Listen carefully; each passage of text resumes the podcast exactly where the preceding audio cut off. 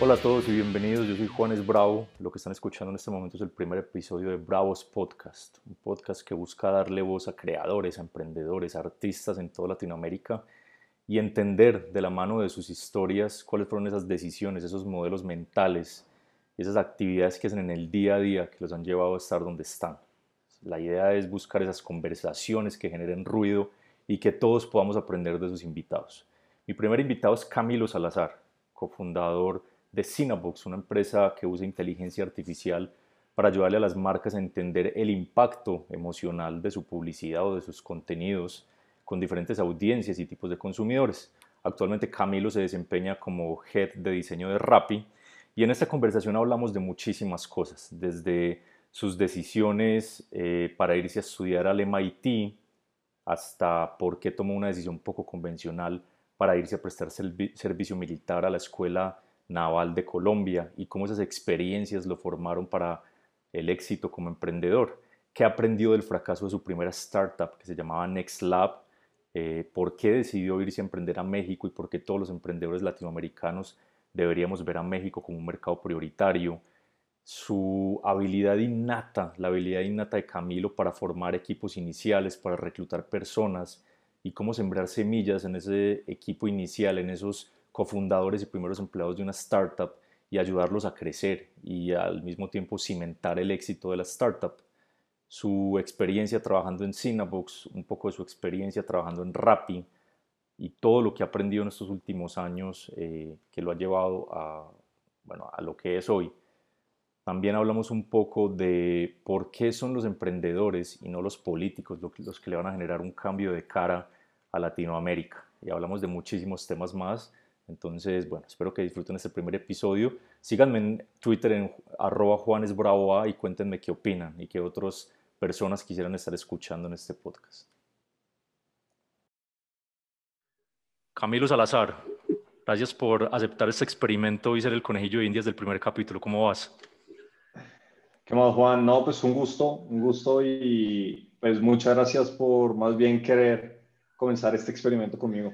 Sí, sí, sí, como te conté, la idea de Bravos Podcast es buscar esas personas en Latinoamérica, creadores, empresarios, eh, artistas, hacer esa lista de personas que yo creo que más personas deberían conocer y, y, es ese juego de palabras con bravos, esas personas bravas que se arriesgaron a, hacer algún proyecto o algún emprendimiento o que su vida gira alrededor de eso.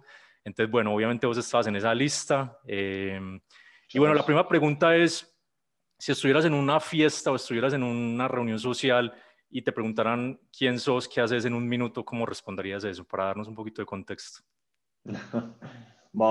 así rápidamente eh, y, sin sonar muy loco, pero pues al final es la, la palabra que me gusta utilizar, es, eh, me gusta presentarme como inventor. Eh, a veces las personas se ríen, creo que porque de pronto es ese concepto un poco medieval un poco renacentista de estos inventores y demás, eh, pero pues de cierta manera me gusta eh, presentarme así. Y, específicamente inventor de qué, porque pues al final es en qué, eh, productos digitales, básicamente.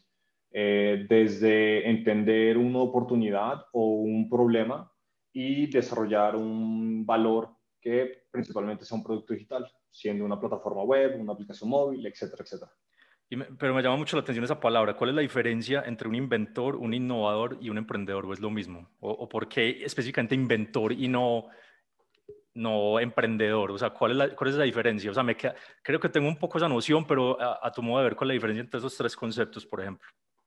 Eh, sí, bueno, el, el, emprendedor al final creo que es alguien que es, es capaz de, independientemente de lo que sea, lograr crear un modelo de negocio rentable eh, el innovador creo que es capaz de, eh, independientemente de que no esté creando algo, eh, sí darle el, giro a un producto o a un modelo o a un proceso para crear otra forma, ¿no?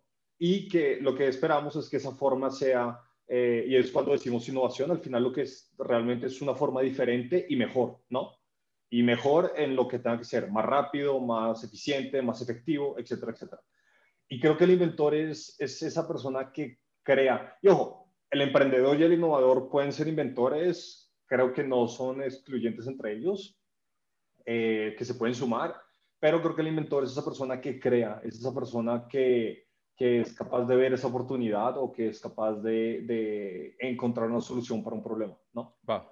Creo que es un súper buen contexto. Entonces, vamos a, a contextualizar esta conversación en, en, ese tema de invención. Yo creo que un buen punto para empezar es, tengo entendido que tu papá y tu abuelo fueron una una gran influencia en, esos primeros inicios tuyos, en, crear, en, ser independiente, en, decir, hey, no, yo no quiero trabajar en una empresa, no quiero tener un jefe tradicional que me corte mis alas y mi inspiración y mis ideas. Creo que ellos fueron una, pues según tengo entendido, fueron una gran influencia. Entonces, eh, ponernos en ese contexto inicial, en, tus años de colegio, tus años de infancia, ¿por qué tu abuelo y tu papá fueron una influencia en ese tema? Sí, claro. Bueno, mi papá, eh, para los que tuvieron eh, la oportunidad de conocerlo, creo que pues, fue un poco como ese hippie, un poco eh, que igual inventaba, pero vivía la vida tranquilo y creo que esa tranquilidad le daba el espacio para a veces pensar cosas diferentes, de manera diferente y por ende le gustaba crear. Eh, con él viví un proceso muy curioso. Él en su momento, en, eso era 1998, 1999, crea una, una startup que se llamaba autos.com eh, con doble T. Eh, ¿Qué estudió tu papá? ¿Tenía background tecnológico? Sí, bueno, él, fue ingeniero de sistemas y desde chiquito, de hecho, creo que fue de las primeras personas en serio de, de tener internet en Colombia. Eh, y obviamente eso nos abrió, o por lo menos yo me acuerdo de chiquito estar visitando las páginas de SeaWorld, por ejemplo, me acuerdo que me encanta, ver animales, me encantan los animalitos, entonces eh, entrar a este sitio web eh, me encantaba y bueno, y eso obviamente le permitió a él también ver como toda esta oportunidad. y en 1998-1999 hace una página que se llama autos.com con doble T, me acuerdo siempre del doble T. y es como una de las empresas, de hecho, que ahorita se vuelve unicornio como Kavak. Básicamente eh, era un lugar donde él vendía eh, carros de segunda. Eh, cosas que creo que hizo bien en su momento fue que él se encargaba, por ejemplo, de tomar las fotos de los carros, él se encargaba de algunas cosas que al final hacían que la experiencia fuera mejor y todo lo hizo él. Me acuerdo, creo que de él aprendí ese tema de perseverancia eh, lo veía trasnocharse, madrugar y darle y darle y darle eh, hasta, hasta que lograba construir las cosas. Y eso también creo que, creo que enseñanzas del tuve dos. La primera es todo lo que comience, intente terminarlo o cerrarlo. Es decir, como cerrar bien el ciclo de eso, ¿no? Eh, y segundo, si quieren tener éxito necesitan dos cosas en la vida, disciplina y constancia en lo que están haciendo. y pasando a mi abuelito, eh, mi abuelito eh, en su momento eh, creó Caracol Radio, que hoy en día muchos conocerán esta estación como... Para los que no están en Colombia, danos un poco de contexto, que, claro, pues, de la importancia de Caracol Radio, que es una institución súper icónica en Colombia. Claro, Caracol Radio es uno de los medios iniciales que arrancan todo ese tema de radio específicamente en Colombia, que después ya se vuelve Caracol Televisión y Caracol ya se vuelve todo un grupo de medios en Colombia. Eh, pero específicamente radio arranca como Caracol Radio y mi abuelito era el locutor y el director de, de la estación. Bueno, creo que de pronto no el, el director de, de, más alto rango, pero lideraba. Eh, hasta un punto en el cual sí terminó liderando y eso se convirtió en la W Radio, eh, donde pues hoy en día ya tiene un alcance hasta creo que global, no solamente Latinoamérica. Eh, y, algo que me gustaba mucho de mi abuelito es que siempre intentaba cosas y, como que se lanzaba a intentarlas, ¿no? Y uno de esos programas, específicamente un programa con el que terminaba el día, eh, personalmente Caracol Radio tenía varias estaciones. Entonces, en ese momento todavía no existía el tema de estéreo, ni la, ni la frecuencia modulada, el FM, que sí es capaz de transmitir estéreo. Todo antes funcionaba por AM. Eh, entonces, eh, lo que hacía era sintonizaba la misma estación por dos estaciones diferentes y le decía a la gente, oigan, si quieren tener una mejor experiencia de audio, cómprense dos radios, sintonice este y póngalo a su derecha en tal, sintonice este y póngalo a su izquierda en tal, y lo que permitía era generar una experiencia en estéreo utilizando dos estaciones que él tenía antes de que llegara FM a Colombia. O sea, digamos que eh, esa pasión que, que vos sentís que vamos a hablar más adelante por todo ese tema de experiencia de usuario, por lo que veo, tu abuelito fue pionero en el tema de radio. Él no solamente se preocupaba por crear un producto, sino que iba más allá y le decía a los consumidores cómo aprovechar esa experiencia al máximo. Claro. Y me recuerdo mucho de este, este experimento que él hizo, que después personalmente fue, fue bastante interesante, el cómo al final se empezaba a vivir este estéreo y, y entender que el audio podía envolver como al usuario en esa experiencia que al final el audio es todo, ¿no? Entonces, ¿cómo hacer que ese audio se vuelva más poderoso? Eh, y, así intentó en mil cosas eh, y, pues obviamente eh, ver, ver que al final se arriesgó y, y, que lo lograba, pues creo que eso al final también me enseñó ese, creo que al final es perder un poco ese miedo, ese miedo a fallar, ese miedo a que lo juzguen porque no logró lo que lo que queríamos, ¿no? Eso es algo que vamos a hablar más adelante, pero bueno, ese, ese contexto fue súper importante. Hay, hay, hay, otra historia que a mí me encanta, no estoy seguro si fue en la universidad o en el colegio, y es, creo que uno de tus primeros emprendimientos que, que me llama mucho la atención, no estoy seguro si era una agencia de marketing o era de diseño digital, y es la historia que montaste con, con, Daniel Muñoz, que es un gran amigo de los dos y no estoy seguro con quién más. Creo que se llamaba es, Esos Tipos. No, no estoy seguro, pero quiero que me cuentes de esa historia y no sé si estoy en lo correcto que fue en el colegio o fue más adelante, pero que contanos un poco esa historia y de por qué llegaron a ese nombre y, y, todo ese proceso de, de, creación de esa agencia. Sí, estos tipos eh, fue, fue una empresa que al final y siendo realistas, eh, nunca fue constituida como empresa, pero pues sí la presentábamos como tal. Eh, que eso es otra cosa que toca empezar a entender cuando uno emprende, y es que a veces uno cree que tiene que tener constituida la empresa y como toda esa estructura e infraestructura para poder comenzar a operar, que es mentira. Eh, pero entonces, bueno, acá comenzamos siendo una agencia que todavía no teníamos nombre al comienzo. yo en ese momento ya, ya sabía programar, ya sabía hacer varias cosas a nivel web, principalmente. ¿Fue, en el colegio o ya estabas en la universidad? Eso, sí, eh, eso fue en el colegio. Ok. En el colegio. Em, y yo ya, ya sabía programar y podía montar una página, sabía servidores, sabía montar un servidor, con hacer como toda esa conexión. entonces en ese momento eh, con Muñoz, eh, que pues tengo una excelente amistad y creo que hasta ya en este punto de hermandad, que creo que y después contaré también acerca de él, eh, porque ha sido importante dentro de toda esta historia, eh, pues decidimos empezar a ofrecer los servicios que, pues los, que, a los dos nos gustaban. Entonces, yo hacía el tema, por ejemplo, del sitio web, pero él se encargaba en el tema de desarrollo de marca, de llegar por diferentes canales con una estrategia de, de, marketing, con una campaña de marketing. Eh, y pues obviamente había conexión entre ambos porque al final las campañas de marketing en su mayoría redireccionaban a un sitio web, ¿no? Entonces, se, se, ofrecía como este, este bundle, este paquete a los clientes. Que tampoco es que hubiera, tampoco es que en la trayectoria eh, tuviéramos muchos, eh, pero sí llegamos a tener bastantes. Hasta tuvimos la oportunidad de cambiarle la identidad de marca a una clínica, eh, los dos. Y, y, de eso, pues básicamente como historia y, y yendo al nombre y después como lo, lo que aprendí de eso fue al final con Muñoz y que ya estábamos teniendo un tracking, fue como, bueno, ¿cómo hacemos para que cuando la gente quiera preguntar acerca de nuestra empresa, como que sí les quede en el top of mind algo? Porque es que hoy en día uno dice cualquier nombre y pues sí, pero si al final no se invertía y no se estaba generando como esa recurrencia de, de, presencia, pues al final no íbamos a generar ese top of mind. Entonces, era, entonces ese momento cuando se diga el nombre, tiene que haber algo que sea como, como estos es que, ¿no? Y intentar que obviamente ese sentimiento o, ese momento obviamente fortaleciera ese concepto. Eh, creo que sí, porque veo que no, no, está muy lejos el nombre. De, Nunca se me olvidó esa historia. Es una, es una gran historia y, me, por eso la quise mencionar, porque desde que me la contaste hace un par de años me, me impresionó mucho ese razonamiento de, de, cómo llegar a ese nombre tan curioso. Entonces, dale, seguí contando porque es muy interesante. Entonces ahí al final es eh, pensar como ese journey en el cual otra persona le está preguntando a alguien que ya fue nuestro cliente, como esa agencia, cómo se llama o quiénes son ellos. Eh, entonces ahí era que, pues, que al final cuando alguien preguntara quién había hecho esto, era como, no, pues estos tipos.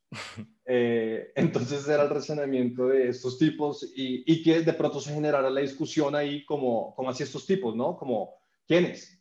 Eh, y obviamente en esa conversación, pues la marca reluciera mucho más a simplemente decir un nombre.com y uno intentar recordarlo, ¿no? Entonces, como mediante esa conversación de pronto de cuáles tipos eh, se pudiera generar como más conversación sobre el nombre y eh, intentar generar algo. Obviamente la agencia eh, en su momento ya no continuó, pero cuando lo decidimos a la gente le gustaba y, pegó. Y, creo y el dominio también era esostipos.com.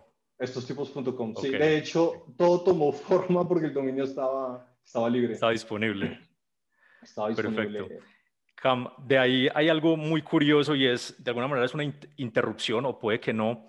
Me llama mucho la atención porque en mi, en mi círculo de conocidos o pues de amigos, no es muy común la decisión que tomaste cuando saliste del colegio y es que decidiste antes de la universidad, si no estoy mal, eh, ir a la Escuela Naval Almirante Padilla en Cartagena. Para los que no están en Colombia, pues como lo acabo de mencionar, es, es la escuela eh, de la Armada, de la Naval Colombiana, eh, y digamos que los cadetes se forman en Cartagena. ¿Por qué esa decisión? No es, no es, no es como algo común de personas que yo conozco, no conozco muchas personas en Colombia que voluntariamente quieran ir a prestar servicio militar. Entonces, contanos un poco ese razonamiento, ¿por qué te dio eh, esa locura o, ese, o, ese, impulso, pues, o, cuál fue el proceso mental detrás de, de, decidir no ir directamente a la universidad y seguir persiguiendo ese, ese, camino de ingeniería de sistemas, de desarrollo de software? ¿Por qué decidiste irte a la, a la, escuela naval? Contanos un poquito de eso y de al final de las experiencias o los aprendizajes y lo más duro eh, que, que, te tocó vivir allá. Sí, eh, ya estaba terminando mi colegio y obviamente en Colombia, como saben, eh, cuando uno termina el colegio tiene que eh, prestar el servicio obligatorio, en teoría. Y digo en teoría porque igual hay muchas modalidades para no prestarlo. Eh, ya sea pagando un, un, como un bono, por así decirlo, por, el, por, por no prestarlo, o hay otras en mil modalidades. de ahí, llegando ese momento, eh, creo que algo que sí me ha movido y he intentado ser fiel a eso, obviamente hay veces fallo, eh, pero sí es empezar a tener convicciones.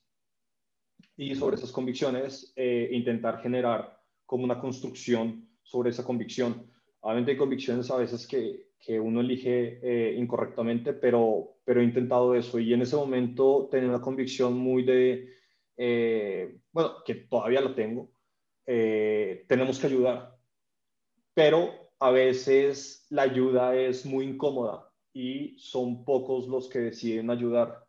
En ese momento eh, creo que Colombia estaba pasando un momento eh, de violencia bastante, eh, pues era, era, bastante la violencia que vivía Colombia en ese momento. y lo que sí sabía es que al final esa violencia pues tenía que ser frenada de alguna manera y eh, lo que digo es, ok, entonces voy a ser parte de esa oportunidad o esa fuerza que pudiera llegar a detener eh, ese mal, ¿no? Esa violencia. Eh, y de ahí decido y también por una preferencia de desempeño mío a nivel corporal, de hecho en el agua mucho mayor que en tierra, de pensar de hecho en la misma armada. De hecho, cuando entro tenía mucho el deseo de ser guardacostas, específicamente hablando. Eh, pero ahí pues más fue un tema de convicción de que el país necesitaba ayuda y necesitaba soldados. Entonces decido eh, unirme a la, a, la, a la, Escuela Naval, que la Escuela Naval es el camino para volverse oficial eh, de la Armada de Colombia. Es como la universidad, la universidad, pero es, es, ya carrera militar, básicamente. Hablemos, hablemos un poquito de cuál fue la mayor lección que te dejó ¿Y qué fue lo más duro? Pues porque muchas veces coincide que lo más duro es lo que, lo que te enseña, pero, pero hablemos un poquito de eso, eh, de esas, ¿qué te dejó? ¿Qué te, ¿Qué te, marcó? ¿Qué aún sigue rigiendo tu vida? ¿Aprendizajes? ¿Qué fue lo más duro de esa experiencia de prestar servicio militar? Lo que más me marcó fue entender que todo es mental, impresionantemente. Es decir, que, que si realmente uno ejercita la mente para poder controlar esa emoción, eh, uno puede lograr muchas cosas. Es decir, hay veces que en serio las emociones, porque fue, viví, ese, viví ese proceso, llegué obviamente muy emocional y cada cosa que pasaba me disparaban y demás, y obviamente con ejercicios y volteo, como se decía en ese, como se dice dentro de la Armada, pues obviamente uno va cediendo y va formando carácter, pero en ese camino realmente fue entender que todos esos momentos de dolor, todos esos momentos de desesperación, de frustración, realmente, pues yo era el mismo que los creaba y que así mismo yo también podía llegar a controlarlos. No es fácil, no es fácil controlar las emociones, es, es todo un arte, eh, pero eh, fue, fue lo que más aprendí de valor y es que todo es mental y, y esas emociones, eh, si uno desarrolla de cierta manera ese control mental, es capaz de, de, de desarrollar formas de, para que no se conecte con uno y termino tomando una decisión. Y creo que de ahí lo más difícil eh, de estar dentro eh, fue como ese primer golpe profesional de entender que van a ocurrir injusticias.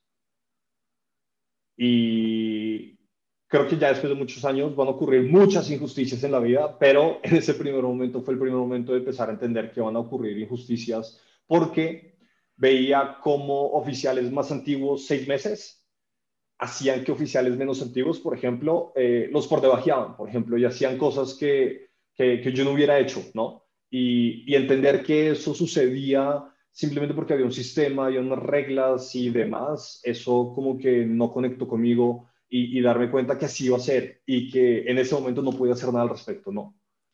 Que creo que es, es, algo muy curioso porque creo que hay un emprendedor que los dos admiramos mucho, que es Naval Ravikant, y, y, últimamente he leído más de la cuenta sobre él, y algo que él dice es que la política y esas estructuras sociales como, como la militar, algo que juega mucho son los juegos de estatus, y yo creo que eso es algo transversalmente opuesto al emprendimiento. En el emprendimiento no hay juegos de estatus, sino juegos de meritocracia. Entonces te quería preguntar si, pues, cuál fue la razón por la que decidiste no continuar si precisamente fue por ese juego de estatus y de injusticia al que, al que te refieres o, o, cuál, fue, cuál fue la decisión que te llevó a, a bueno, ya pues pido la baja o, o, me salgo y ya sí me decido más bien por, pues por, por la universidad, en, que, que, vamos a hablar de eso, eh, que te fuiste para la sabana, pero ¿por qué decidiste al fin entonces agarrar por otro camino después de, de probar la, la escuela naval? Sí, fue un día dentro de la Armada, la verdad, de esos días que así, al límite emocional, eh, dos brigadieres, nunca se me va a olvidar, eh, me empiezan a voltear duro, pero duro es duro, y a mí solo. Eh, hasta un punto en el cual me ponen a hacer arrastrebajo y hasta me llené de espinas en un lugar, bueno, y, y en ese punto, de hecho, me rebelé un poco cuando ya nos llamaron a todos y así en frente de oficiales. Eh, pues, no entendía por qué lo habían hecho y al final sí entendí que era por rabia, porque pues, la verdad yo vivía muy bien. Es decir, pues, yo disfruto donde estoy y creo que eso le da rabia a la gente. Y, y en este momento fue un volteo porque simplemente no les caía bien. Y en ese momento entendí que las reglas de la Armada eh, no eran las reglas que yo quería como juego, como las reglas de mi vida, ¿no? Porque obviamente si me quedaba era porque iba a ser toda mi carrera de vida. Y en ese momento entendí por qué no les pasó nada a estas personas. Eh, a mí me quitaron unos vainos que se llamaban deméritos. Me los quitaron porque, porque en un punto en serio de la conversación llegué y dije, oigan, es que esto ya dejen las reglas y, seamos racionales sobre lo que está pasando. Y sobre eso, obviamente, pues, que me había, eh, ¿cómo se dice? Como revelado y bueno, mil cosas. Entonces en ese punto dije, no puedo jugar con esas reglas porque no hay una lógica realmente esto es beneficios, esto es política, esto es... Eh, estatus. Estatus, las conexiones. Entonces dije, no, pues no es lo mío. Y, y, además porque al final, y siempre lo he dicho, pues no es que realmente no quiero estar en un lugar donde de pronto no encajo. Yo no, yo no como que no quiero cambiar las cosas, no quiero dañarlas. Entonces simplemente eh, en ese punto dije mentalmente, no, pues ya, me voy a retirar. Eh, y comencé todo el proceso de salida, que eso fue otro via crucis, porque al principio mis papás no me apoyaron y necesitaba una carta firmada por ellos. Eh, pero bueno, al final encontré la forma eh, y me salí. Eh, y de ahí, bueno, aprendí algo, algo que sí aprendí que mi papá eh, justamente me lo había dicho, era todo lo que comience, termínelo. Eh, después de unos años dije, pues hubiera terminado, por lo menos los primeros cuatro años, que es la carrera para volverse oficial. Eh, y de ahí, después de los primeros cuatro años, uno se vuelve teniente de corbeta. Entonces dije, bueno, me hubiera vuelto teniente de corbeta, hubiera dado la baja y ya me hubiera retirado. Eh, porque creo que al final sí hubiera seguido aprendiendo muchas cosas de ese control emocional que después eh, me tomó creo que más años y que todavía sigo ejercitando. Vale, súper valioso ese, tema de la Armada. De ahí tengo entendido que entonces ya sigues con tu carrera de, ingeniero de sistemas, pero ya pues en, en, la vida civil, por decirlo así, en la sabana. Y creo que ahí hay, hay, un punto muy importante, yo, ya como para empezar eh, a, guiar la conversación, es el tema de, de, las empresas que has, que has construido y ya de tu carrera como emprendedor. Y es que creo que de ahí sales a hacer una, una pasantía, una práctica al MIT. Contanos un poquito eh, esa experiencia, en qué momento de la carrera fue, o si ya fue cuando te ibas a graduar, y qué pasa en el MIT, porque tengo entendido que ahí es donde sale el spin-off de tu primera startup. Entonces, contanos un poco como de, de, esa experiencia de la sabana al MIT, cómo llegaste allá, hacer qué. Contanos un poquito de, esa historia. Va. Pues bueno, yo soy estudiante de ingeniería informática de la Universidad de La Sabana en Bogotá, bueno, Chía, Colombia. Eh, y, y de ahí, pues ya estaba, bueno, uno como ingeniero eh, sí tenía la referencia de MIT y tenía la referencia pues como institución, eh, algunos proyectos, algunos laboratorios que tienen internamente, entonces sí había alguna referencia ahí, eh, pero internamente tenía pues las ganas de empezar a hacer cosas antes de salir y de, antes de terminar la carrera, ¿no? Porque pues al final empezaba a ver que había muchos retos de sale el estudiante y no tiene años de experiencia, entonces dije, ok, pues empezamos a hacer cosas desde ya. Eh, y desde ahí eh, empecé a crear proyectos que al final, eh, independientemente de los proyectos, me llevaron a que el decano de ingeniería un día me dijera como, Camilo, existe una oportunidad de que se vaya para MIT, quiere hacer su pasantía allá y pues obviamente como ingeniero pues fue un sí. Y de ahí pues tuve la oportunidad de unirme a un laboratorio Cam, ahí te voy a interrumpir porque tú dices que independientemente, pero yo creo que la razón por la que, por la que a uno lo llaman o lo ven es precisamente por esos proyectos. Eh, ¿Qué crees que fue lo que vieron, lo que vio el decano o tus profesores en vos y no en otros, a que te llevaran a, a que, a, a, invitarte a que vos aprovecharas esas oportunidades? Es decir, ¿era porque siempre hacías proyectos y lo mostrabas o, pues, o, era, por la forma como aprovechabas tu tiempo libre y ellos veían que estabas desarrollando proyectos y empresas e ideas. ¿Qué crees que vieron en, en, vos que no, que no vieron en otras personas para invitarte a aprovechar esa oportunidad en el MIT? Sí, de hecho un día el decano me lo dijo. Eh, me dijo específicamente dos cosas. Una, eh, que me veía entregando. Es decir, que me veía hablando y jodiendo la vida, y qué pena estarlo diciendo, espero que quede en la edición. Obviamente, eh, no, ah, todo va a quedar, todo se vale. Eh, pero entre eso, entre esa jodera, pues al final entregaba y hacía que las cosas pasaran. Entonces al final era como, bueno, estaba molestando, pero pues sabemos que va a entregar. Entonces, uno de los proyectos, por ejemplo, fue cómo enseñarle a los estudiantes a entender qué era ingeniería informática. Eh, y de ahí, y lo otro, y de una vez lo ato a esto, es que siempre que presentaba una idea era buscando resultados eh, de algún tipo. Y obviamente, pues como institución académica, pues lo que más necesitan es inscripciones de estudiantes, ¿no? Entonces, creo que le gustaba mucho eso, a pesar de que yo le planteaba un proyecto desde una perspectiva como académica, educativa, siempre era como, mire, y yo creo que con esto podemos llegar a convertir más estudiantes por eh, estas situaciones, ¿no?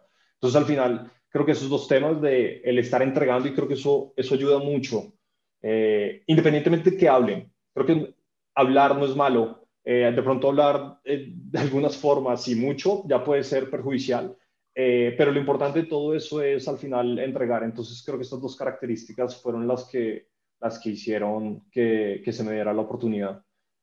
Que al final, ahorita hablándolo, también tiene sentido pensando un poco en esa recomendación, ¿no? Si yo voy a recomendar a alguien, por lo menos voy a recomendar a alguien que entregue, ¿no? Claro. Por lo menos que cumpla eh, independientemente de su calidad, que igual obviamente me esforzaba por hacerlo muy bien. pero creo que por esos dos y entonces te vas para Boston. ¿Qué llegaste a hacer al MIT?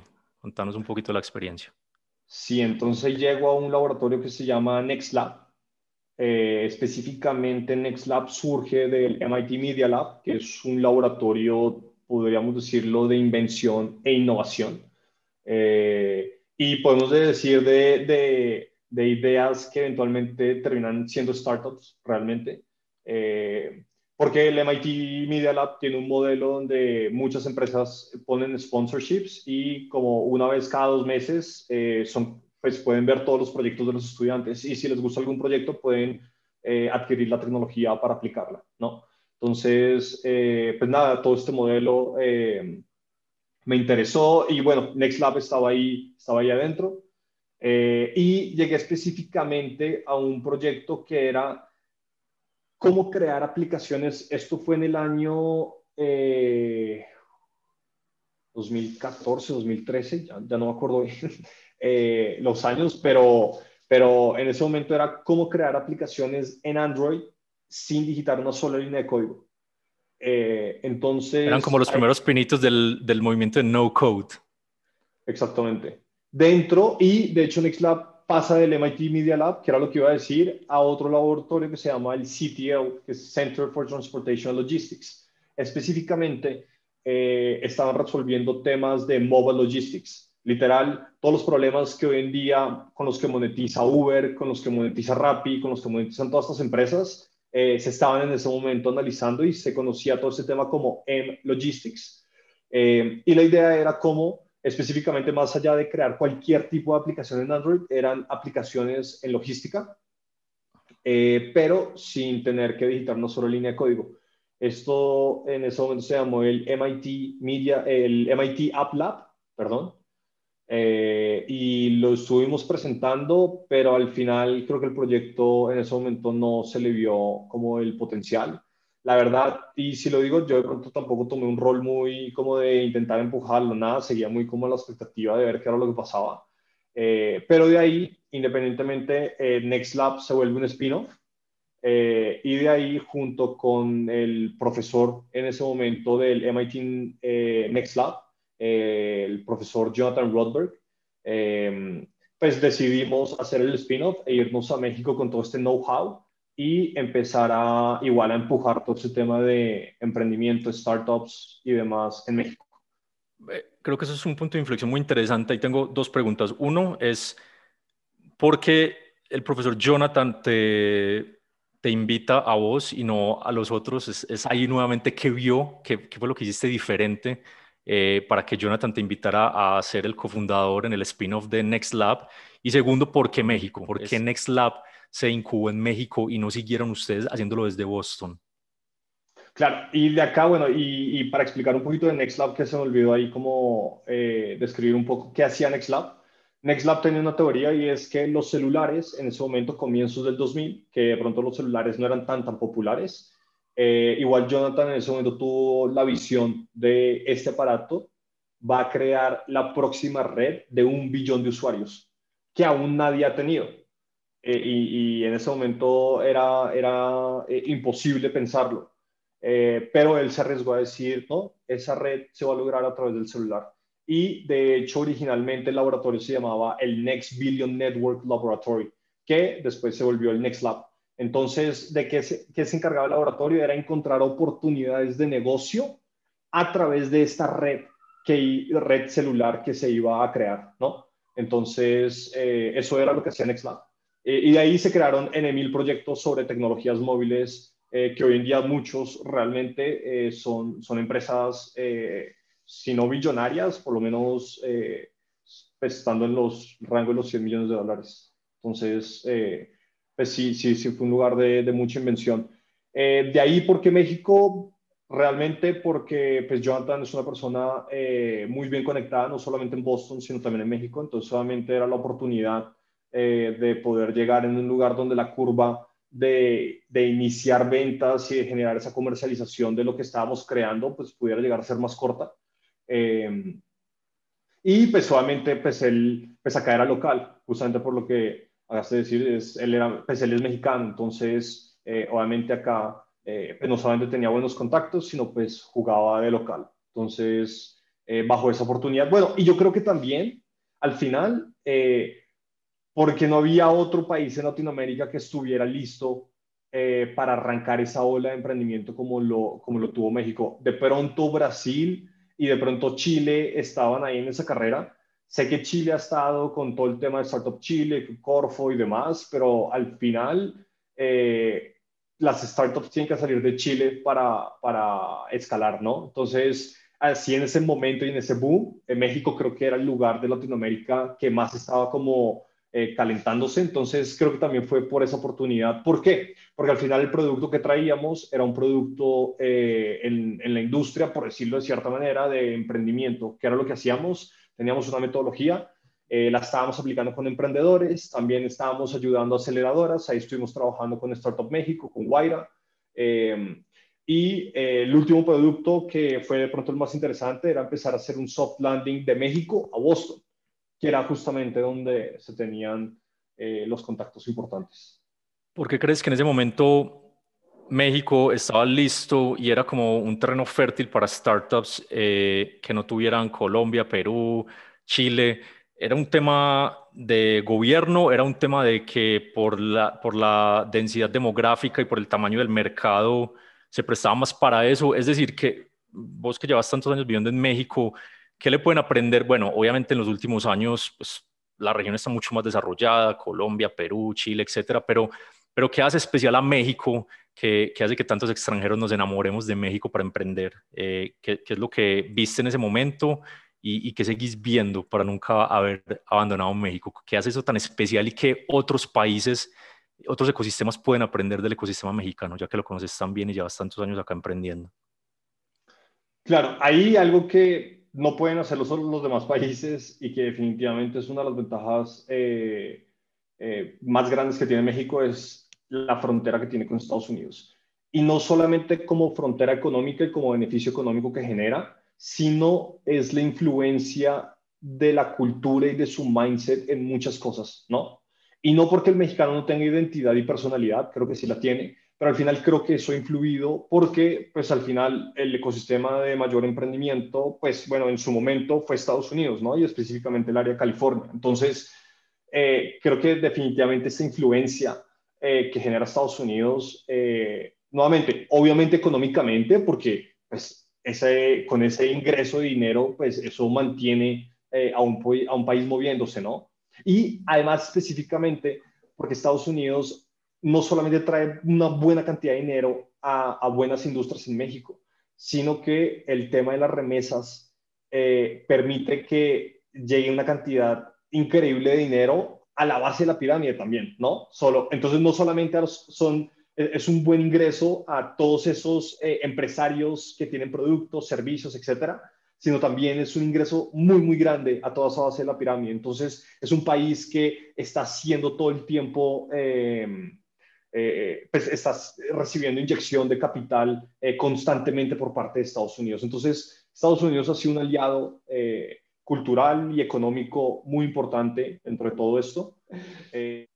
Pero el estar viendo a inversionistas eh, de San Diego al lado de mexicanos, obviamente eso fortalecía también esa, esas ganas de, de, querer invertir, ¿no? Entonces, eh, creo que es un factor muy importante.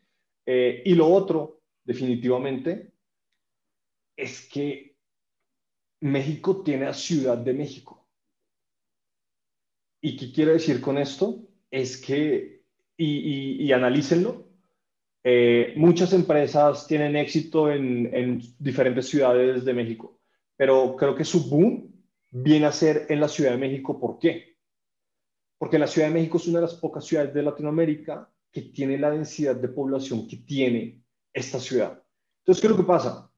Esto a nivel estratégico se vuelve muy importante para un emprendedor. ¿Por qué? porque tengo primero un volumen de mercado muy, muy grande en una misma ubicación. Entonces, logísticamente, si por ejemplo no se hago logística, pues al final son distancias cortas, ¿no? Eh, lo otro es, al final, eh, estamos bajo un solo clima, una sola zona horaria, es decir, hay muchas cosas que concentran una población muy numerosa, que no es despreciable, son 24 o 23 millones de habitantes, ¿no? Entonces creo que Ciudad de México ha sido un factor de, eh, de, explotar esa innovación porque ha permitido que, que, que los emprendedores vengan acá y con poco capital, o con mucho también, ¿no? Pero también con poco capital puedan ejecutar muchas cosas. Y también porque México eh, creo que tiene ambientes y escenarios y usuarios de todo, además. Entonces, no solamente puedo probar muchas comunidades, muchos tipos de usuarios, es decir, creo que la Ciudad de México al ser un monstruo, es un monstruo mutante que si un emprendedor es capaz de explotarlo y verlo, saca un provecho que no va a tener en otras ciudades, ¿no? Porque las otras ciudades, estamos hablando de Bogotá, por ejemplo, Bogotá es de 8 millones de habitantes. Estamos hablando que Ciudad de México es tres veces más grande, ¿no? Obviamente no, no toda la población de Ciudad de México tiene un poder adquisitivo alto ni nada de esto, lo entiendo, pero al final, justo, da tanta biodiversidad de absolutamente todo, tanto de poblaciones humanas como hasta animales, como hasta de climas, etcétera, que eh, permite tener una operación centralizada eh, con la posibilidad de, tener un impacto eh, muy, específico. Entonces, creo que esos dos factores son muy importantes de México. Perfecto. Hay algo que mencionaste que, creo que me da pie para, para, pues para la siguiente sección o, o la siguiente pregunta y es Mencionaste el mindset de, de, los estadounidenses, de los gringos.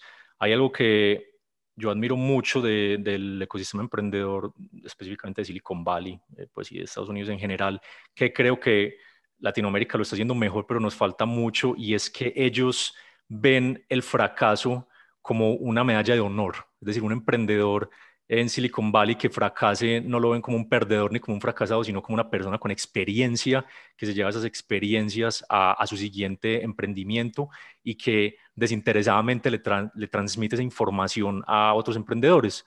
Y creo que tenemos la suficiente confianza para, para preguntarte eso. Next Lab fracasó. Eh, ¿Qué aprendiste? Porque tú tienes ese mindset de de, pues de, verdaderamente de, los emprendedores y es no ven el fracaso como algo malo, lo ven como un aprendizaje para llevar a su siguiente empresa. Entonces esto me da pie para preguntarte, ¿qué aprendiste en Next Lab? ¿Qué pasó? Y, y, esos aprendizajes, ¿cómo los, los inyectaste en tu siguiente emprendimiento que fue Cinebox, que fue por donde nos conocimos? Eh, donde estamos en este momento emprendiendo, tú ya no operativamente, pero como uno de los accionistas principales, eh, como miembro de la junta directiva, entonces, contanos qué pasó con NextLab, qué aprendiste, que después, para que ya empecemos a hablar un poco de la historia de Cinebox. Claro, y para resumirlo en algo que salió bien y aprendí de eso, y algo que salió mal y también aprendí de eso. De lo que salió bien, eh, el poder de la cultura. Creo que el poder de la cultura, de crear ese ambiente en el cual eh, no, no, el lunes no me da pereza levantarme para arrancar mi semana porque voy a encontrarme con ese equipo de trabajo a crear o a entregar eso que estamos construyendo o que ya construimos. Eh, el tema de la cultura funcionó muy bien en NextLab, eh, hasta un punto, por ejemplo, de que cuando llegaron, cambiábamos sillas, eh, hacíamos carreras para construir sillas. Eh, y hacía, decir, la verdad, se O sea, las, las, compraban en el IKEA, en el home, en el home center, lo que sea, y ustedes mismos...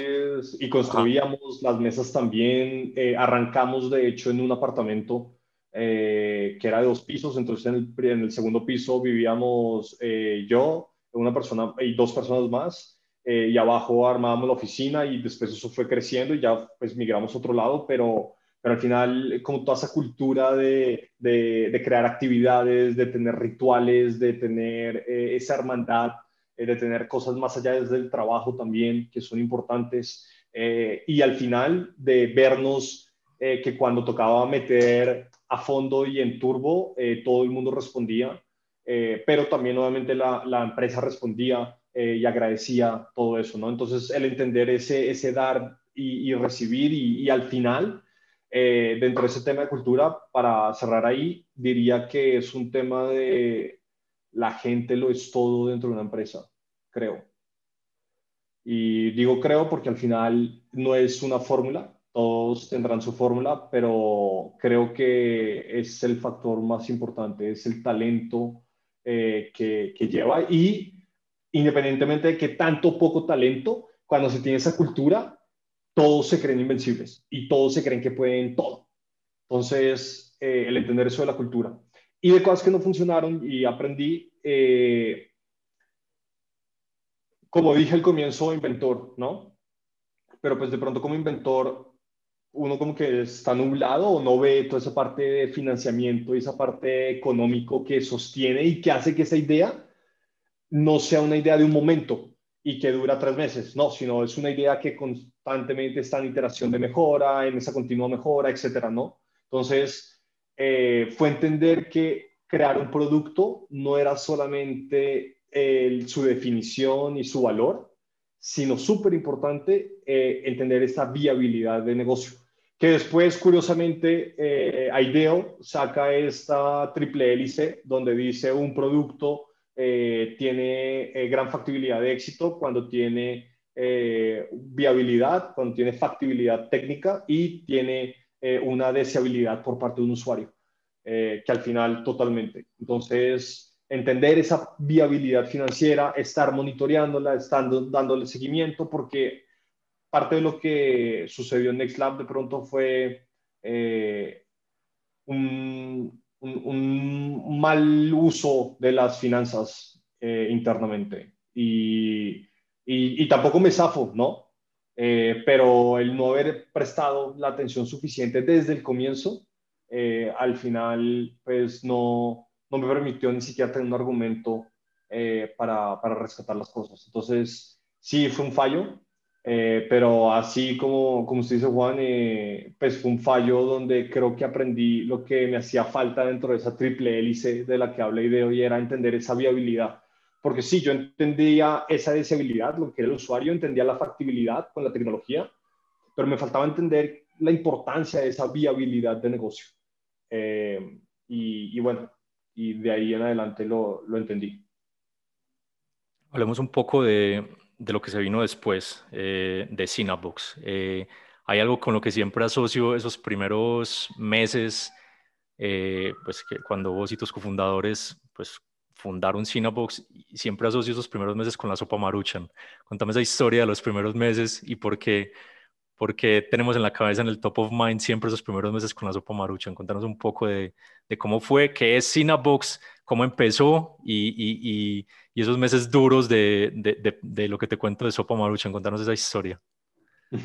Sí, eh, bueno, ahí eh, fue una transición entre NextLab y Cinepox. NextLab estaba haciendo un proyecto con, eh, mediante el cual conozco a, a, una de las fundadoras también de, de Cinepox y de ahí, pues básicamente lo que sucede es, ahí se empieza a generar una relación, una amistad eh, nos empezamos a alinear en muchas cosas, eh, a todos como tal, porque, ah, bueno, eh, dentro de esta relación también, pues en total fuimos tres, estaba también Francisco Marín, que él también hizo parte como de, esa, de, de, de ese proceso de creación de Sinapox. Entonces, Francisco trabajaba, pues éramos los dos parte de NextLab, eh, y NextLab estaba haciendo un proyecto donde estaba esta tercera persona, Cristina, eh, y ahí fue donde nos conocimos y donde se empieza a generar eh, esta amistad y esta relación. Y de ahí, ¿qué es lo que sucede? Y es que en algún punto de Cinebox de estar intentando de buscar como ese, ese producto para, para salir, Cristina ya estaba trabajando con Francisco específicamente y en un punto eh, yo estuve ahí apoyando en algunas cosas, desarrollando algunas interfaces y eh, creo que nuevamente eh, al, al, entregar y demás, pues simplemente Francisco y Cristina me dicen, oiga, no quiere entrarle y pues arrancamos con toda. y de ahí pues decidimos lanzarnos todos al ruedo, básicamente. Eh, de ahí pasé el cuento un poco corto de ese lanzamiento, de ese arranque. Básicamente lo que sucede es, eh, se aplica Waira. Pero eh, un contexto, ¿qué, qué es Cinabox? Eh, bueno, antes de eso, antes de eso, hay algo que me llama la atención de lo que estás mencionando y es, me estoy imaginando ese momento y yo creo que a pesar de que aprendiste, yo creo que debe ser muy duro como, hey, mi startup fracasó, NextLab fracasó. ¿Cuántos meses pasan hasta que conoces a Cristina y empiezan a trabajar en Cinebox. ¿Y eh, cómo llevas esos meses? O sea, yo nunca lo he vivido tan directamente, pero yo, yo siento que eso es una especie de duelo ¿Cómo vives ese duelo? ¿Qué, ¿Qué, hacías en esos meses, en esos días? Es decir, como para poner un poquito en contexto a la gente de cómo superar eso y, y decir como, hey, pues el mundo no se acaba, voy a, soy un inventor, soy un creador, voy a tener muchas más ideas, voy a poder ejecutar mucho más, pero yo me imagino que vivirlo en ese momento es duro, es como nos quebramos, se quebró Nextlab, ¿cómo viviste esos meses? ¿Cuánto tiempo pasa? ¿Y, y cómo hiciste para, para tener el mindset de salir adelante y, y seguir con la siguiente idea? Sí, eh, hay algo importante porque en un punto es, es entender cuando ya, cuando ya no más. Es súper complicado. Es muy difícil como, uf, como entrar en racionamiento y decir, no, pues ya, pues, ya, ya no se puede. Porque al final siempre, y, y, de hecho es una frase eh, que conocí eh, por eh, un emprendedor de Guaira, Rafael, eh, que fue mentor en su punto de, de Sinapox, que decía, eh, alguien es llamado terco hasta que la logra y de ahí en adelante es llamado perseverante, ¿no? Eh, entonces es cuando es ese punto donde digo, ah, fui terco, ¿no? porque es difícil, porque al final es eso, al final es como empujé tanto esta idea, pero pues no se logró, no se logró, ¿no? pero acá también es un poco también ese, ese eh, no sé si mindset de pronto de también verlo como algo negativo, ¿no? Eh, y creo que en ese punto algo que me ayudó a entender el ya no más era ver que ya no, es decir, que la, la gente que pertenecía en ese momento a NextLab ya no estaba contenta. En ese momento, para mí todo perdió sentido porque era como, pues, por lo menos luchándola, pero la gente feliz, ¿no? Pero si la gente ya no está feliz, todo pierde mucho sentido. Entonces, eh, creo que el estar eh, en esa constante comunicación con el equipo me permitió entender que no estaban ya contentos. Y entonces, ¿qué fue lo que empecé a hacer ahí? Ahí no fue como, no, pues ya que se acabe esto, chao, no, fue, ahora necesito empezar a conseguir trabajo a mi equipo. Eh, y eso fue lo que empecé a hacer. Entonces, a medida que se iban yendo naturalmente, eh, yo lo que hacía era un par de días antes empezar una búsqueda de trabajo con la persona. Y afortunadamente todos, es decir, o sea, en este momento ya sabías que NextLab no era viable financieramente por los errores que cometieron, ya decidieron que lo iban a cerrar y ahí lo que hiciste fue comprometerte con tu equipo, hey, no los vamos a abandonar, vamos a tratar de encontrarle trabajo a todos. Sí, pero eso fue más como un tema mío personal. Exacto. ¿Y, y, cómo, cómo balanceas eso con tu propio, pues, o sea, e, eso, e, digamos que eso fue un poco lo que te impulsó a estar bien, porque a lo que voy es, ¿cómo hiciste? Pues, ¿cómo, cómo hiciste para estar bien tú personalmente? No sé si eso te ayudó un poco. No, yo creo que el momento en el cual yo sentí como ese fresco es cuando yo le digo a Jonathan, eh, porque igual él estaba en Boston, fue una llamada por Skype, le digo a Jonathan, Jonathan, yo no voy más eh, en ese momento solo quedaban dos personas en la empresa. Yo sabía que, decir, esas personas no iban a quedar solas, igual iba a seguir en ese proceso como buscar, eh, pero ya estas estaban cerrando proyectos y más o menos había como unos tres, cuatro meses de vida. Eh, entonces sabía que iban a estar bien y que igual iba a apoyar en esa búsqueda, ¿no? pero en ese momento en el que yo le digo a Jonathan no más, uff, sentí, sentí como una calma, sentí una calma porque al final, bueno, uno, creo que esa calma es porque uno suelta un poco esa responsabilidad, uno dice ya, ya no es mi responsabilidad, ya hice lo que tuve que haber hecho para haber sacado esto y eso también es muy importante, como sin intentar hasta el final, ¿no? Pero, pero sí intentar entender cuál es mi punto de satisfacción y de pronto verlo así y así es como de pronto toca cambiar el juego. Es ¿Cuál es mi punto de satisfacción de decir, eh, como este es el punto ya en el, que, en el que me sentí bien y creo que la vi? Eh, y pues que obviamente que eso no sea un mes ni tres meses, es decir, por lo menos que sea un par de años. Eh, entonces, creo que en ese punto que ya había pasado un par de años, eh, NextLab duró creo que más o menos como unos tres años, sí fue como de, no, pues ya no más.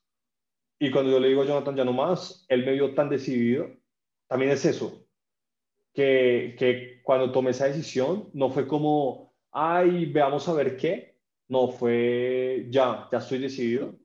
Eh, cuando lo dije, literal es que me acuerdo todavía, sentí fresco por todo el cuerpo, como de ya, ya no tengo esta responsabilidad, ya, ya lo intenté, lo que sigue. De ahí, desde ahí pasas a, a ¿Cuánto tiempo pasa desde que tienes esa conversación con Jonathan hasta que te unes a Francisco y a Cristina para, para empezar Cinabooks? Y contanos un poco de, esos, de, esa primera experiencia en tu segunda, bueno, segunda o tercera startup que es Cinabooks. Sí, de ahí, eh, cuando salgo en NextLab, eh, salgo sin nada, es decir, no, no, pues, no me dan nada de plata. Eh, obviamente es como, wow, ¿qué hago? Porque pues toca vivir eh, y al final ese era mi sueldo. Eh, mi familia siempre me ha apoyado, pero al final, pues siempre existe justamente ese miedo de decir, ah, fui terco, ¿qué hago? Entonces, eh, sí fue un momento en el cual fue, no, pues, modo supervivencia, ¿no? Y ese modo supervivencia en un emprendedor se llama atún y maruchan. eh, o maruchan con atún. Eh, pero, pero sí, son, son esos dos grandes aliados. Eh, no estoy diciendo que sean la dieta más saludable posible, pero sí por lo menos es una dieta que los va a mantener enérgicos eh, y, con las ganas de levantarse el siguiente día para seguirla dando. Entonces, nada, de hecho, por ahí había una foto en el cual, de hecho, estamos con Cristina Francisco comprando como no sé, dos carritos de supermercado. De Hay que buscarla para ponerla en las, en las notas del podcast. Eh, justo cuando estamos en la transición, porque justo cuando se está haciendo esa transición, además, Guaira decidió invertir en Cinabooks. Contextualizanos qué es Guaira y por qué fue ese momento tan importante para Cinabooks. Sí, va, entonces eh, Guaira es el brazo de aceleración del grupo Telefónica. Eh, invierten en empresas que todavía están en etapa semilla o etapa de inversión ángel. Eh, y en ese momento ya Francisco y Cristina se habían presentado y no los habían elegido. Se habían presentado esta segunda vez ya conmigo dentro del equipo. Y los tres, pues, construyendo tanto el producto con el que se hizo demo eh, como con toda la definición de lo que se presentó en esa segunda vez. Eh, y de ahí, de hecho, fue curioso porque los jueces no creían lo que se decía, como que eran muy escépticos de, no la van a lograr, es contanos, o algo así. Perdóname por interrumpirte, justamente contanos qué hace Cinebox y cuál era la visión, cuál es la visión y cuál era la visión en ese momento y por qué estaban tan reacios porque yo creo que ahora mirando en retrospectiva, que es muy fácil, pero, pero muchas empresas exitosas cuando empiezan es eso, es como Airbnb es como, hay un colchón de aire y un desayuno y, y, le renta su casa a un desconocido y la gente es como, están locos, o sea, eso, no va por ninguna parte. Tengo entendido que cuando ustedes hicieron ese pitch inicial en Guaira, justamente después es como, eso no va para ninguna parte, ¿qué es eso tan loco? Contanos qué hace Cinebox y cómo fue ese pitch inicial y esa visión que aún mantenemos, pero en ese momento, ¿cómo, cómo era ese contexto de cuando hicieron el pitch en Guaira? Sí, pues ahí lo del pitch fue, pues se presentó, se presentó la tecnología eh, y en ese momento se detectaban las emociones, y ahorita digo que hace Cinebox, pero en ese momento se detectaban las emociones con un hardware de un tercero eh, y pues sí se detectaban y demás, y, y es real el tema, eh, pero los jueces pensaban que no, pues que era mentira, literal. Y pues de pronto no lo dijeron textualmente de esa manera, pero sí nos hicieron documentar toda la tecnología, eh, que de hecho fue súper curioso porque la documentamos y nosotros teníamos todos esos documentos siendo traqueados para que ver cuándo los abrían. Y pues nunca los abrieron. Entonces, eh, y ahí básicamente Guaira dice como no, eh, vamos con ellos y nos deciden invertir. Y de ahí es cuando oficialmente eh, Cristina, Francisco y yo eh, decidimos eh, arrancar con Cinebox.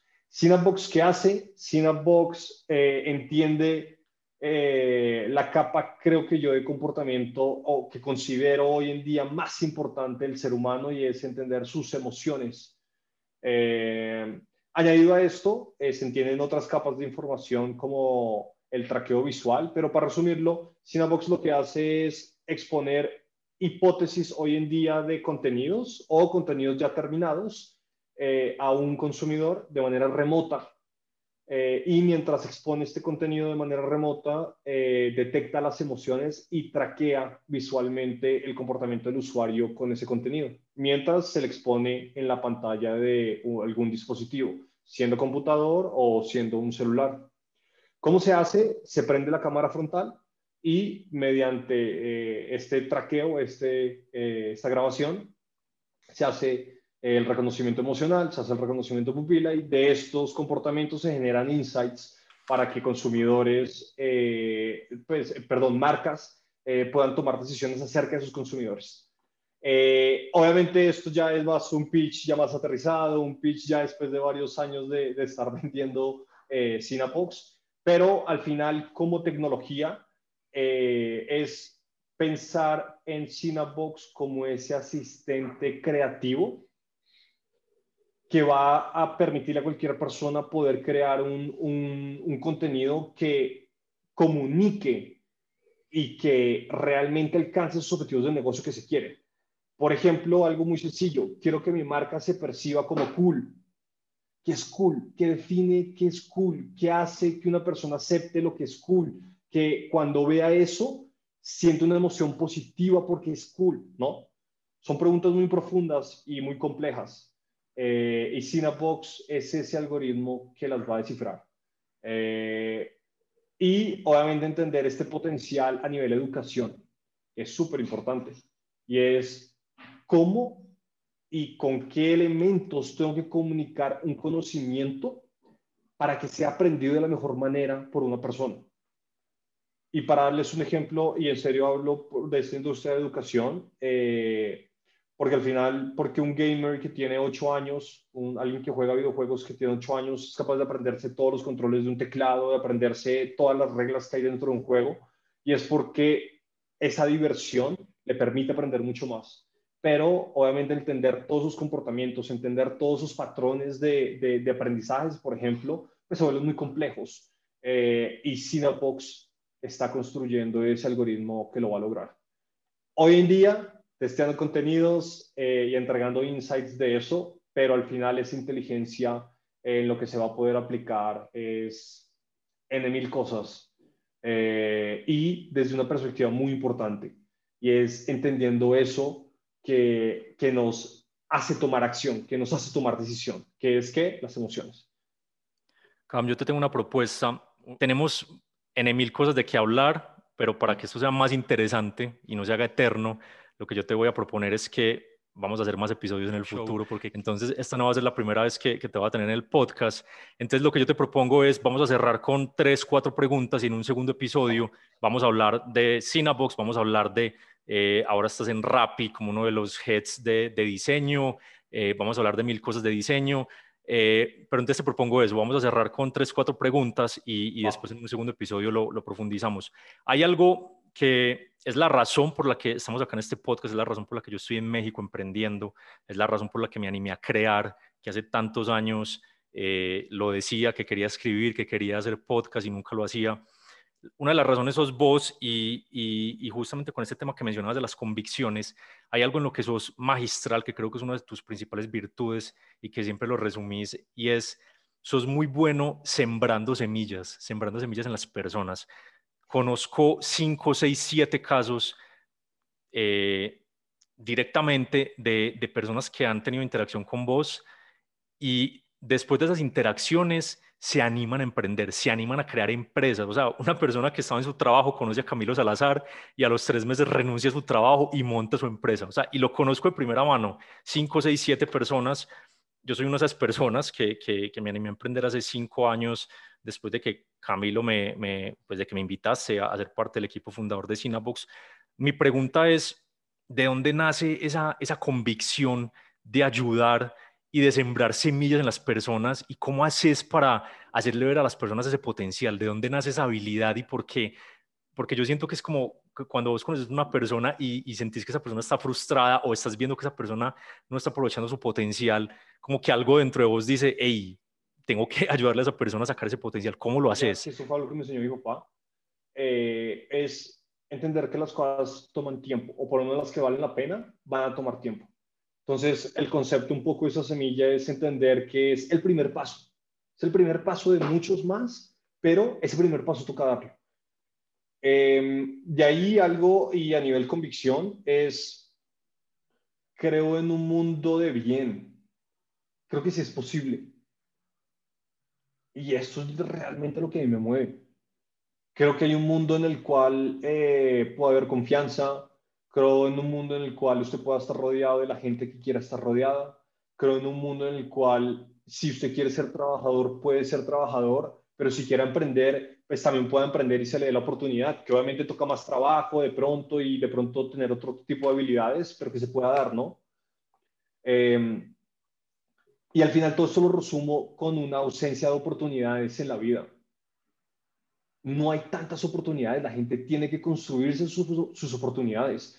Y esto lo entendí con dos artículos que leí cuando pequeño. Uno era un artículo que decía que los 100 más millonarios de ese momento, no me acuerdo cuándo fue el año, pero que los 100 más millonarios, que, lo que con lo que habían ganado solo ese año, eran capaces de eliminar el hambre en el, mundo.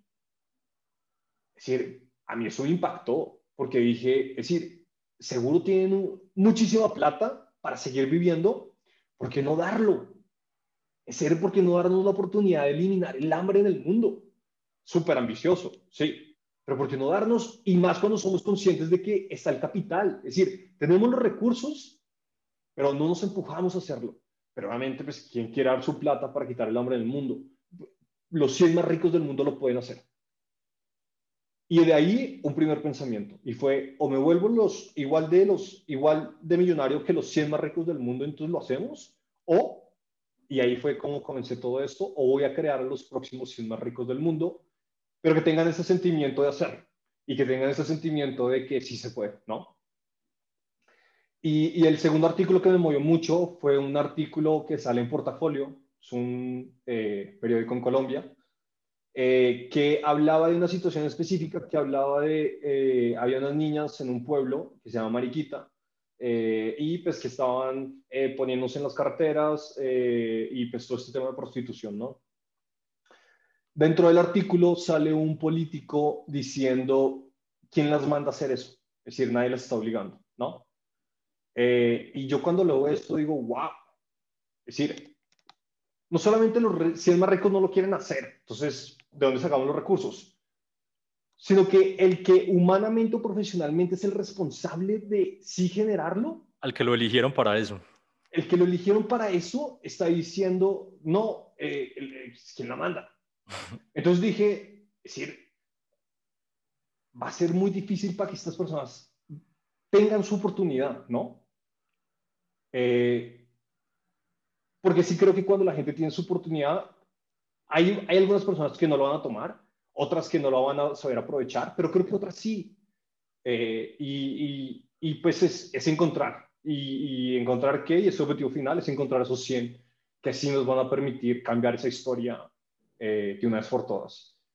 Eh, y bajo ese concepto, que como pueden ver me conecto bastante con él, es, pues vamos a, inspirarlos y vamos a hacer que, si bien no darle la oportunidad, por lo menos que la encuentren ellos, ¿no?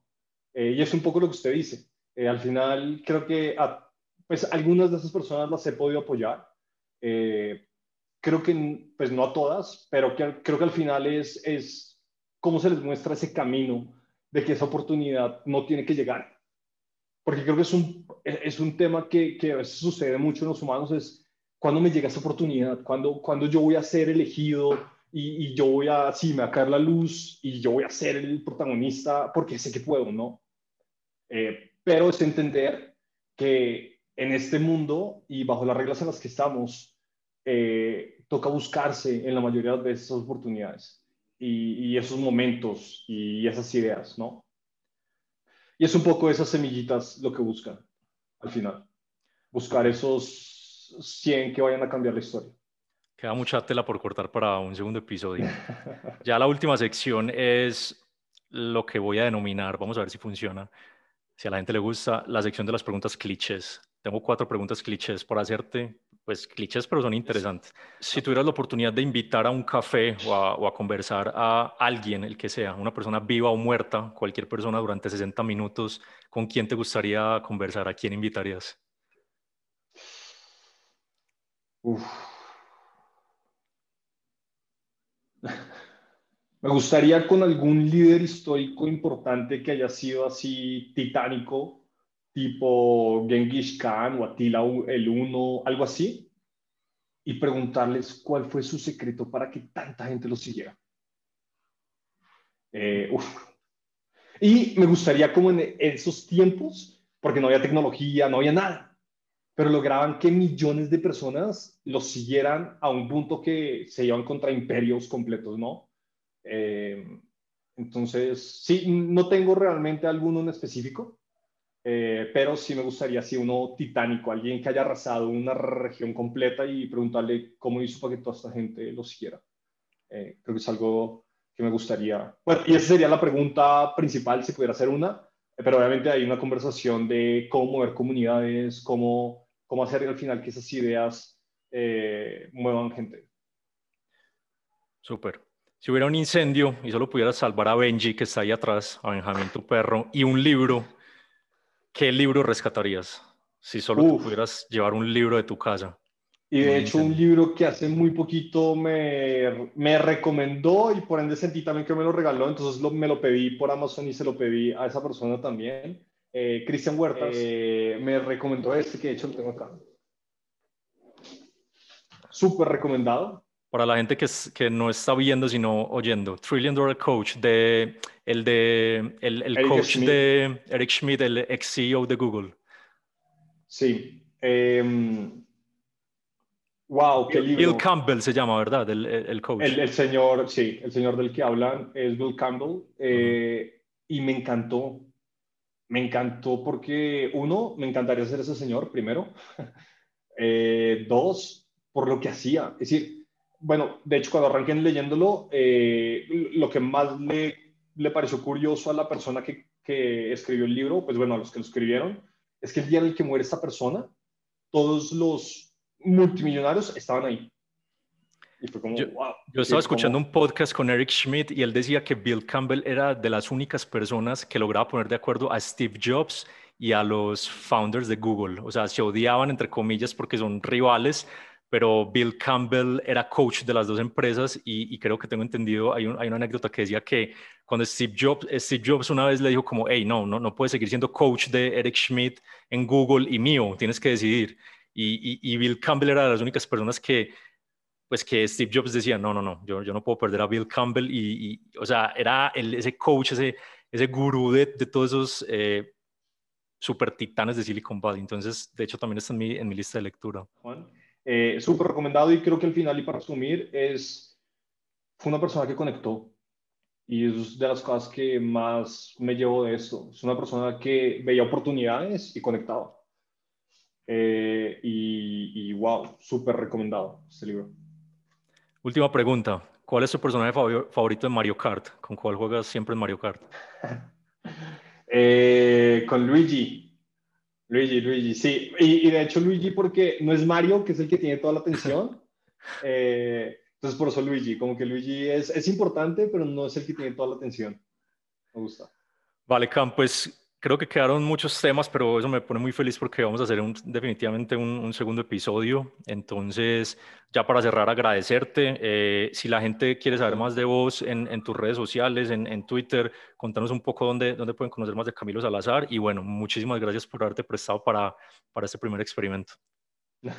No, con todo el gusto. Eh, muchas gracias. Eh, además, porque la idea está genial. Creo que definitivamente el empezar a, justamente como a, comunicar esto y, lo digo en el sentido de comunicar para que otros se abran estas oportunidades. Eh, Esa es la idea. Está genial.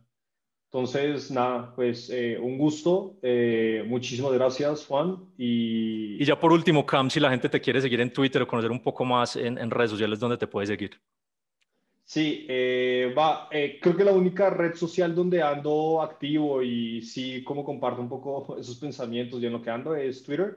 Eh, y es arroba Salazar París. Eh, Perfecto, Pues muchísimas gracias. Eh, esta es la primera de muchas conversaciones. Eh, muchísimas gracias, Cam. Estamos hablando. Vale, Juan. Excelente noche a todos. Muchas gracias. Bye bye.